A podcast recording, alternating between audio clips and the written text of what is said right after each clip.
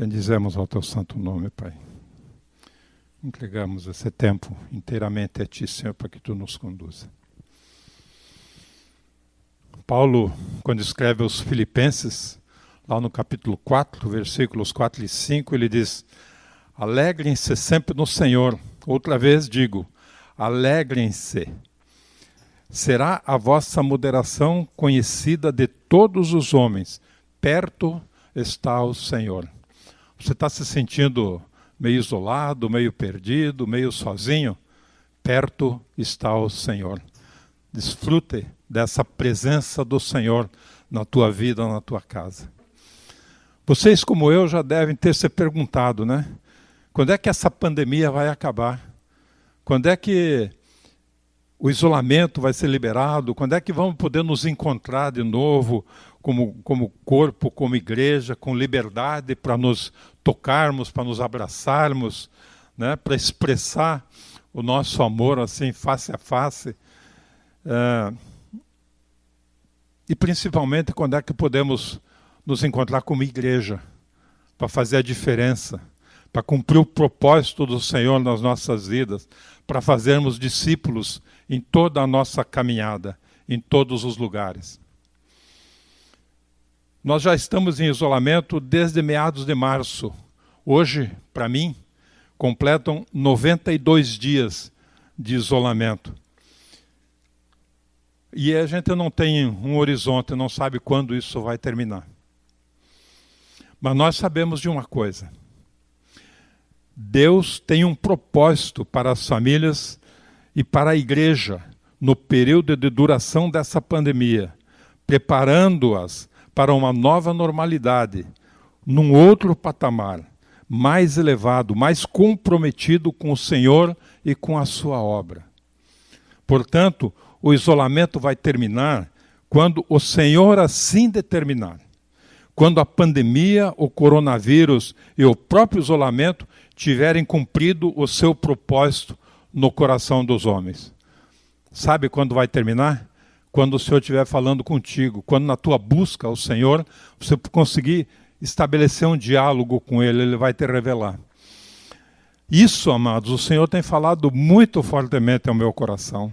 Desde o começo, quando nós começamos a participar daquele relógio de oração, que dizia assim: Se o meu povo que se chama pelo meu nome, eu estava ali, eu estava naquele, naquela, naquele chamado, né? E o Senhor diz que se não se arrepender, se não voltar, se desviar dos seus maus caminhos, então ele ouvirá, virá e sarará e curará e libertará. Então, isso tem tocado meu coração profundamente nesse tempo.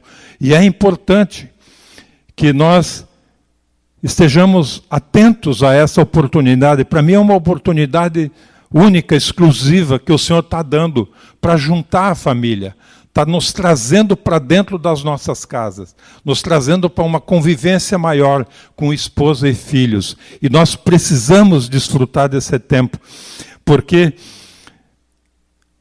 é o tempo que o Senhor está, é, é, eu diria até que Ele nos forçou a isso, né? para que nós possamos refletir como vai ser a nossa vida depois que passar toda essa tribulação, esse tempo de isolamento, esse tempo de combate ao coronavírus. Amados, você tem conversado com o Senhor sobre isso? Você tem buscado saber dele qual é o propósito que ele tem para esse tempo e para a tua vida depois desse isolamento, depois da pandemia? Você espera ter uma vida normal de novo? Sim, eu creio que todos nós vamos ter uma vida normal, mas numa outra normalidade. Não é nesse patamar. O Senhor está nos chamando para um novo patamar. É isso que Ele tem falado comigo, para estarmos atentos. É, mas o tema da ministração de hoje, ela pretende nos levar a uma reflexão sobre o relacionamento familiar. Já que o Senhor nos trouxe para dentro das nossas casas, vamos refletir um pouco sobre como está o nosso relacionamento familiar. Pretende nos conduzir também a uma conscientização de que o relacionamento familiar pode ser uma bênção ou pode ser também uma maldição, dependendo das escolhas que nós fazemos. Mas, principalmente, pretende nos conduzir e revelar que Deus no lar é a presença que faz efetivamente a diferença. Logo que eu me converti, isso foi em julho de 2006, foi indicado um livro para mim ler chamado A Família do Cristão, é, escrito por Larry Christensen. Esse livro é um clássico, ele foi publicado em 1970, na primeira edição. E já tem, hoje eu até nem sei, um, inúmeras republicações, mas continua sendo uma leitura obrigatória para a família, para o marido, para a esposa, para os filhos, para aqueles que buscam o padrão de Deus para as suas casas, para os seus lares, que buscam os benefícios de uma convivência familiar abençoada, uma, uma convivência comprometida, fortemente unida, daquela que desfruta das bênçãos de Deus em família. Se você não leu ainda, fica aqui a minha recomendação, e uma recomendação com toda convicção. Leia urgentemente. O livro se chama A Família do Cristão, Larry Christensen. O meu objetivo não é falar hoje sobre o livro, mas o que eu pretendo é extrair alguns fundamentos para que eu, eu consigo, consiga compartilhar com os irmãos no que, o que se refere a cultivar a presença, a vida com Jesus. E cultivar uma vida com Jesus significa trazê-lo para dentro das nossas famílias trazê-lo para dentro do nosso lar, promovendo um interrelacionamento familiar. Jesus com o pai, com o marido, Jesus com a mãe, com a esposa, Jesus com os filhos e todos com Jesus. Por isso nós precisamos aprender que a presença de Jesus na vida de cada um está baseada na liberdade que nós damos para Ele, para Ele tocar em nossas vidas, para Ele moldar o nosso caráter, para Ele conduzir a nossa família. É, e nós já sabemos, todos sabemos disso, né? Que Deus é o idealizador e o criador da família. Nós sabemos que Deus é o sentido e a razão da existência da família. Nós sabemos que a família é a base da sociedade e é a base da igreja. Nós sabemos que o centro do propósito eterno de Deus é uma família. Amém? Por isso, as famílias que estão nos assistindo, que agora estão juntas, espero que todas estejam juntos participando desse culto, é, podem dizer amém, né? O Senhor tem falado com cada um, vocês têm buscado, têm tido mais tempo com o Senhor. Aleluia. Então eu gostaria de começar, vamos ler uma parte do Salmo, cento, Salmo 127. O Salmo 127 é tido como o Salmo da família. Juntamente com o Salmo 128, que aborda o mesmo assunto, eles nos desafiam a permanecermos focados no Senhor em todos os aspectos da vida humana e da vida em família. Salmo 127, versículos do 1, versículos do 1 ao 3. Salmo 127, versículos do 1 ao 3. O título aqui na minha Bíblia diz assim: todo bem procede de Deus. Seu Senhor não edifica casa, em vão trabalham os que a edificam. Seu Senhor não guardar a cidade, em vão vigia a sentinela. Será inútil levantar de madrugada, dormir tarde, comer o pão que conseguiram com tanto esforço, aos seus amados ele o dá enquanto dorme.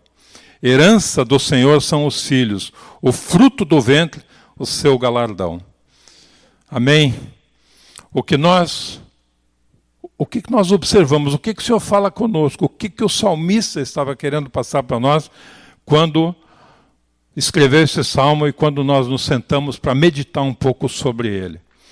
Primeiro, nós observamos a presença construtora de Deus no lar. Versículo 1a diz: Se o Senhor não edificar a casa, em vão trabalham os que a edificam. Então, Deus é quem edifica a família. Se nós não entregarmos na mão de Deus, não buscarmos a vontade de Deus para a edificação da nossa família, pouco adianta. Pouco adianta o nosso esforço para dar uma forma e consistência ao nosso lar, se nós não permitirmos que Deus nos conduza. Uma família onde a presença de Deus não é buscada, não pode ser o tipo de família que agrada ao Senhor. Uma família, ela só está completa enquanto é, quando Deus for um membro efetivo dentro dela. Deus não quer passar despercebido dentro da família. Quando ele firma uma aliança com o casal, com marido e esposa, ele diz assim: Eu me comprometo com vocês, eu quero estar com vocês no dia a dia, eu vou lutar por vocês. Deus não quer ser um estranho, ele não quer ser um hóspede que venha quando a gente está num aperto, está numa situação complicada, aí, Senhor, vem me ajudar. Deus quer compartilhar de todos os momentos de alegria e de tristeza, e sabe, e nós precisamos saber, que nesses momentos de tristeza, a presença dele, a dependência dele, traz refrigério ao nosso coração. Então ele quer ser um membro efetivo, ele quer ser um participante ativo nas decisões do lar. Outra coisa que nós observamos é a presença protetora de Deus no lar. A segunda parte do versículo 1 diz: Se o Senhor não guardar a cidade, em vão vigia a sentinela. É Deus quem guarda a família. Ele guarda a cidade. E por conseguinte, ele guardando as cidades, ele guarda as famílias. Muitas famílias têm aquela preocupação dentro da cidade em que vive da segurança, então procuram se cercar de toda a proteção, casas muradas, uh, cercas eletrificadas, uh, cães ferozes, né? tudo para proteger. Mas nós sabemos que não adianta o nosso esforço. Quando o ladrão quer entrar, ele entra. Se não é o Senhor quem guarda, em vão vigia a sentinela. Quem confia em Deus sabe onde está a verdadeira segurança no lar. Outro aspecto que nós observamos é a presença provedora de Deus no lar. Versículo 2: Inútil vos será levantar de madrugada, repousar tarde, comer o pão que penosamente granjeaste. Aos seus amados ele o dá enquanto dormem. Deus é quem garante toda a provisão da família. Ele trabalha no turno da noite. Enquanto nós descansamos, o Senhor cuida da nossa família, o Senhor provê as nossas necessidades. Todo pai e mãe se preocupa com o bem-estar em sua casa e procura fazer o melhor para os seus, para os seus filhos. E esse fazer o melhor, muitas vezes, sem perceber, os membros da família começam a se afastar, porque não conseguem entender, não conseguem sentir um espírito familiar, não conseguem é, sentir a presença do Senhor. Isso tudo acontece quando nós estamos muito focados na, na provisão material das nossas casas, quando nós estamos preocupados com o nada faltar para nossa família, quando nós estamos focados num padrão de vida mais elevado. Essas situações todas nos afastam do Senhor, tiram o nosso foco. Portanto, é, o Senhor, do Senhor vem toda a provisão nós não podemos esquecer, essa é uma coisa que eu ouvi há muito tempo atrás. Nenhum sucesso financeiro justifica o fracasso num lar. Nenhum sucesso financeiro. Por mais dinheiro que possa ter, ter um lar destruído é muito pior. De modo especial, a família que é amada por Deus e que ama a Deus, ela experimenta a presença provedora de Deus no lar, através da oração, da leitura da palavra, através da, do, da provisão emocional e material. tudo isso pela misericórdia do Senhor. Nós observamos ainda a presença enriquecedora de Deus no lar. Versículo 3: Herança do Senhor são os filhos, e o fruto do ventre o seu galardão. É Deus, é Deus, somente Deus quem enriquece a família. E a maior riqueza que Deus dá para o casal são os filhos. Uma família ela só é completa com pai, mãe e filhos. Herança do Senhor são os filhos. Os filhos são do Senhor. Herança que Ele dá para nós, pais. Herança que vem para nos abençoar, para trazer alegria, para trazer harmonia, para trazer vida de Cristo no nosso lar. E os pais são chamados para cuidar dos filhos. Muitas, muitas passagens na Bíblia nós encontramos que os pais devem ensinar os filhos na disciplina e a admoestação do Senhor. Isso nós encontramos em Deuteronômio, Provérbios, Efésios. Mas os filhos precisam ver. Não é simplesmente um, uma, uma mensagem de via única. Os filhos precisam ver nos pais a seriedade e compromisso deles com as coisas do Senhor. A presença de Deus na família tem que ser uma realidade construtora, provedora, protetora e enriquecedora. Amém? Precisamos estar atentos e identificar se dentro do nosso lar, se dentro da nossa casa, existe realmente uma família ou se o que existe lá é uma família. Uma família formada por ilhas isoladas família. Que tipo de semente nós estamos semeando na nossa família? Qual é o pedaço da nossa vida que nós estamos deixando para nossa família? Eu tenho dado das minhas qualidades cooperando com a família ou eu tenho dado os meus defeitos formando família? Que legado eu estou deixando para toda a minha descendência. Filhos, netos, bisnetos, até mil gerações. Essa é uma promessa que eu oro sempre. Eu busco essa palavra, eu busco essa promessa para minha família, trago para a realidade, porque meus filhos, meus netos, meus bisnetos, tataranetos, e sei lá até aonde chega isso, mas mil gerações, eu estou pagando um preço e consagrando todos ao Senhor. Esse é o legado que eu quero deixar para minha família. E cabe a mim, e cabe a cada um de nós, marido, esposa, filho, escolher se a nossa casa será uma morada de Deus, família, ou local de divisão, família. Se a nossa casa será de bênção, família, ou casa de contendas, família. Mas precisamos ter essa consciência de que o que realmente provoca mudanças na nossa família não são as nossas palavras, são sim as nossas ações, as nossas orações, o nosso exemplo. Por isso, nós não podemos fechar a porta do perdão dentro da nossa casa, pois quem ama perdoa, e quem perdoa demonstra uma verdadeira atitude de reconciliação, de reconstrução, de compromisso, de compartilhamento, de, de unidade familiar. Um lar cristão é o lugar onde a presença de Cristo é a característica mais forte e é a principal atração.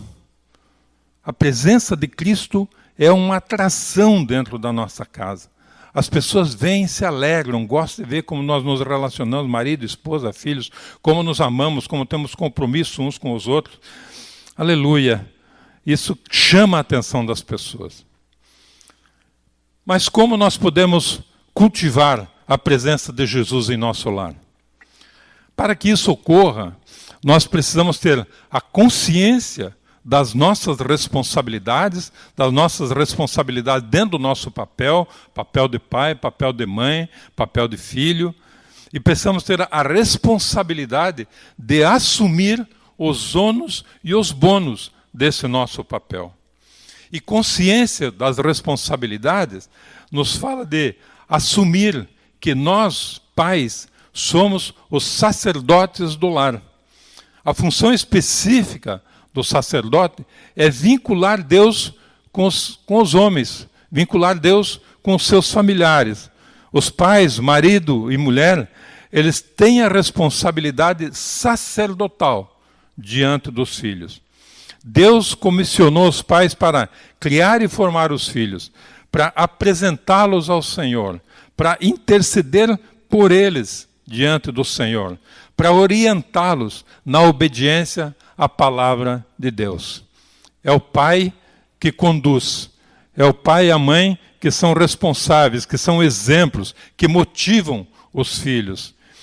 Consciência da responsabilidade é entender que a realidade gloriosa na vida familiar é Jesus Cristo. A realidade gloriosa é a vida familiar de a vida familiar dentro da vida familiar é Jesus Cristo. E essa realidade se, mani se manifesta pela notória presença de Cristo na vida dos pais e dos filhos. A Bíblia relata uh, diversos casos em que a fé dos pais envolveu o resto da família. Nós vemos isso em Josué, com Josué, Cornélio, Lídia, carcereiro de Filipos, mas Josué é que mais me chama a atenção. Porque lá no fim do livro dele, quando eles estavam para atravessar o Rio Jordão, ele diz assim: Vocês vejam a que Deus vocês vão servir, mas eu e a minha casa. Josué assumiu o papel por ele e pela casa dele. Ele tinha essa segurança porque conhecia sua família, porque era exemplo, porque ele tinha compromisso com o Senhor. Eu e a minha casa serviremos ao Senhor. Isso tem que estar na nossa boca todos os dias nas nossas orações. Eu e a minha casa, apesar das tribulações, apesar dos desfalques temporários, nós continuamos afirmando: eu e a minha casa serviremos ao Senhor. Aleluia. Existem dois indícios claros na vida familiar que evidenciam a presença de Deus. O primeiro fala sobre o uso do tempo. Como nós temos usado o nosso tempo? Com oração, com leitura da palavra, com o diálogo em família, com discipulado, temos tido, temos dado uma prioridade para isso? Ou não temos tempo? Nossos compromissos profissionais, nossos compromissos de lazer, nossos tantas outras coisas que aparecem em televisão, filme, noticiário e coisas lá, relegam esse nosso contato de família com o Senhor para um segundo, terceiro, quarto plano. Então, o bom uso do tempo, tempo com o Senhor. O Senhor se agrada em estar dentro da nossa casa, na nossa comunhão de família. O segundo aspecto fala do bom uso do dinheiro e de todos os bens materiais da família, entendendo que dele são todas as coisas, que ele proveu isso para nós, que tudo nós devemos a ele. Não devemos nos apegar a essas coisas, mas devemos colocar todos os nossos bens à disposição do Senhor consciência de responsabilidade é também apresentar Jesus Cristo aos nossos filhos. É imprescindível viver diante de nossos filhos em total integridade. Os pais são aqueles mensageiros de confiança para os filhos. São aqueles que estão sempre buscando no Senhor e os filhos são sempre um reflexo da atitude dos pais. Eu costumo dizer que aquele ditado que filho de peixe, peixinho é, é uma verdade. Mas nós precisamos dar bons exemplos para que eles sejam bons peixes. Não seja aquele, não seja aquele peixe que vem à praia e o pescador joga fora, descarta porque não é peixe bom. E alguns elementos que são importantes e que devem ser levados em conta é, como eu tenho enfatizado aqui, o nosso exemplo. Seus pais querem que os seus, seus filhos amem ao Senhor, eles precisam amar também, precisam dar esse exemplo. Outro elemento é a palavra de Deus. Nós devemos transmitir aos filhos a palavra de Deus. Transmiti-la para que eles a recebam, a amam, a amem, a obedeçam com referência e como um tesouro, como um verdadeiro tesouro que está sendo é, passado para eles. O culto doméstico, uma família orando, lendo, compartilhando, louvando, desfrutando da presença do Senhor juntas, junto, pai, mãe, filhos, compartilhando junto, compartilhando seus problemas, suas bênçãos, suas dificuldades, suas dúvidas, crescendo junto, crescendo como pessoa, crescendo como filho amado do Senhor, crescendo como filho amado dos seus pais, crescendo como família. Música e louvor. Né? O Senhor deseja que os seus filhos o louvem e o adorem com cânticos e hinos espirituais. Né? Deus procura homens que o amem e o louvem em espírito e em verdade. E a nossa bênção, a bênção dos pais, a importância da imposição de mãos, da profecia e da oração. Essas protegem, abençoam, liberam, acalmam e saram os nossos filhos, abençoam a nossa casa nos conduz por caminho de vitória, nos conduz por caminho de paz. Passamos por turbulências, mas elas não nos afligem. Assim como estamos passando por esse tempo de pandemia e por enquanto estamos protegidos, estamos sempre protegidos do Senhor, mas por enquanto não temos sido atacados. Né? E profeticamente quero declarar que a igreja do Senhor não vai ser atacada de forma mais grave com o coronavírus. Tudo aquilo que vem sobre nós é bênção do Senhor e nós precisamos olhar e contemplar e perguntar ao Senhor como podemos ser usados em cada situação. Consciência de responsabilidade é também assumir o discipulado da família. Discipulado é responsabilidade dos pais, não pode ser terceirizada, não pode ser delegada. Os pais é quem vão apresentar os seus filhos ao Senhor. Os pais é quem vão responder pelos seus filhos junto ao Senhor. O discipulador na igreja ele é um ajudador. A responsabilidade é a dos pais. Não podemos terceirizar isso. Assim como no, também no, no, na vida normal, na vida no cotidiano, nós não podemos terceirizar a educação dos filhos.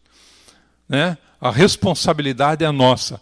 Nós colocamos o filho na escola e precisamos avaliar o que, que eles estão aprendendo na escola. Muitas vezes eles vão para a escola, aprendem alguma coisa, nós, quando voltam para casa, nós vamos fazer uma avaliação do que eles estão aprendendo, nós precisamos desensinar. Porque o padrão da escola do mundo é diferente daquilo que é a palavra de Deus, daquilo que nós queremos para os nossos filhos. O discipulado em família é uma oportunidade tremenda para demonstrar a presença de Jesus no lar. Consciência de responsabilidade é ainda dar testemunho da família. É mostrar que a nossa casa é uma luz entre os vizinhos, que a nossa casa é um oásis de paz, onde reina a glória do Senhor que a nossa família é um porto seguro para aqueles que estão perdidos, que estão temerosos, daqueles que estão preocupados. Eles recebem conforto na nossa casa porque eles veem Cristo em nós.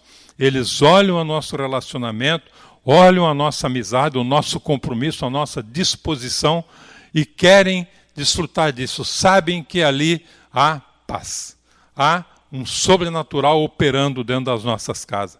O nosso testemunho é de fundamental importância. Muitas vidas serão ganhas por aquilo que nós somos, por aquilo que nós expressamos, por aquilo que nós manifestamos, não por aquilo que nós dizemos. Porque muitas vezes falamos palavras bonitas e a nossa atitude é totalmente contrária. Não praticamos aquilo que falamos. todos os membros da família tem que manter essa disposição de estar servindo ao Senhor, de estar compartilhando e amando os vizinhos, de estar suprindo necessidades, de estar atento às coisas que estão acontecendo em volta de si, não só na sua casa com, com os vizinhos, mas no seu trabalho, no seu cotidiano, nos seus contatos, seus relacionamentos. Você, filho do Senhor, você que foi separado para servir, você que está expressando que tem Cristo dentro de si, que desfruta da presença de Cristo na sua vida e na sua casa. Você expressa isso no seu dia a dia, no seu contato com as pessoas. Eles veem isso, eles percebem isso. E não adianta. Eu lembro muito bem num retiro que eu teve aqui o, o Vitor Rodrigues, e ele disse que nós expressamos espírito, não são as nossas palavras, nós expressamos aquilo que está no nosso coração. É isso que as pessoas veem. As pessoas têm essa sensibilidade. Amém, amados?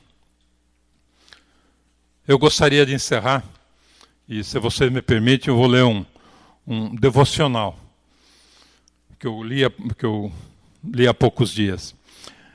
Diz assim: Como Cristo se sente em casa quando, quando está em sua vida? Se ele tivesse que andar de quarto em quarto, ele veria coisas que os deixariam, que o deixaria pouco à vontade? Ele veria coisas que talvez o levasse a perguntar: O que você tem? Por que você tem isso? O que são essas revistas? O que é isso na tela do seu computador? O que você está lendo? O apóstolo Paulo faz uma afirmação interessante aos crentes de Éfeso. Está lá em Efésios, capítulo 3, versículos 16 e 17. Ele diz assim: Peço a Deus que, peço a Deus que, segundo a riqueza da sua glória, conceda a vocês que sejam fortalecidos com poder mediante o seu espírito no íntimo de cada um. E é assim, pela fé, que Cristo habite no coração de vocês, estando vocês enraizados e alicerçados em amor. Paulo está dizendo assim: peço a Deus que Cristo habite no coração de vocês. Mas por que Paulo faria uma oração dessa, se nós sabemos, e ele sabe, que no, Cristo habita no coração dos, dos cristãos. Na verdade, o habitar, no sentido dessa oração que Paulo coloca, ele é bem mais amplo. Ele está dizendo, na verdade, a minha oração para vocês cristãos é que Cristo possa estabelecer-se de forma definitiva. É sentir-se em casa, morando no seu coração. Essa é a oração, essa é a oração de Paulo, essa tem que ser a nossa oração e a nossa atitude tem que ser de que ele more, que ele fixe residência em tempo indeterminado nas nossas vidas, nos nossos corações. E nós percebemos isso em muitas casas que nós chegamos, quando entramos, a gente já sente um clima diferente, sente uma paz, sente a presença de Jesus ali naquela casa. E nós devemos viver uh, de uma forma que Jesus se sinta em casa em todos os cômodos do nosso coração e que Ele tenha a chave principal de todas as portas. Devemos ter, ser, ser capazes de dizer: Senhor, sinta-se em casa. Tens toda a liberdade para andar e vasculhar o que quiser, porque tudo aqui é teu Aqui tu és o Senhor, tu és o dono. É isso que expressa o teu coração? Dá para dizer isso? Cristo se sente bem? Jesus está se sentindo em casa dentro de você, no seu coração? Reflita bem sobre isso. São as tuas atitudes. Deus sonda os corações, Ele conhece os pensamentos. Nossas atitudes, às vezes, muitas vezes até, são de aparência, não são de compromisso. Não expressam, nós não conseguimos, se não temos Cristo no coração, nós não conseguimos expressar Cristo para a vida dos outros. Amém, amados? Que o Senhor abençoe a cada um, que o Senhor dê graça, que desfrutem da presença, sejam instrumentos do Senhor para desfrutar da presença dele na casa, no lar de vocês. Amém? Vamos orar, vamos entregar nossas vidas, vamos entregar esse tempo ao Senhor. Vocês que estão em casa, orem juntos, assumam um compromisso junto. Pai e mãe, oriente, tome a frente, cumpra o seu papel. Filhos, lembrem-se do mandamento com promessa, sejam família. Família, não famílias, família. Sejam uma família unida, unidade. Cristo firmou esse compromisso com vocês. Amém. Bendizemos o teu nome, Pai. Agradecemos por esse tempo e somos gratos, Pai. Somos gratos pelas tuas bênçãos, pelo teu cuidado, pelo teu amor. Somos gratos, Pai, porque tu tens cuidado de nós. Realmente tu és o alicerce da nossa família. Tu és o nosso provedor, o nosso cuidador. Tu és o nosso abençoador. Tu és o nosso tudo, a coluna que sustenta a nossa casa. Traz-nos essa revelação, Pai. Que possamos realmente, Pai, afirmarmos um novo compromisso contigo, Senhor. Para que nesse tempo, nesse tempo de pandemia, a nossa família seja fortalecida, esteja se abastecendo, se reabastecendo, se sobrecarregando, Pai, de tua graça, do teu amor, da tua intrepidez, Senhor, da tua sabedoria, Senhor, para que quando sairmos para uma nova etapa, para uma nova normalidade, para um novo patamar, sejamos instrumentos poderosos nas tuas mãos, Senhor. Porque o povo vai precisar da vida da igreja vai precisar do testemunho dos santos, vai precisar de mãos que os conduzam para um novo patamar, para um período de paz, para um lugar onde Deus reina, onde tu és Senhor, onde, Pai, tu nos trouxesse um dia pela tua misericórdia. Usa-nos, Pai, prepara-nos, Senhor. Precisamos de ti. Em nome de Jesus, nós oramos. Um bom domingo a todos, uma boa semana. Orem por isso. Amém.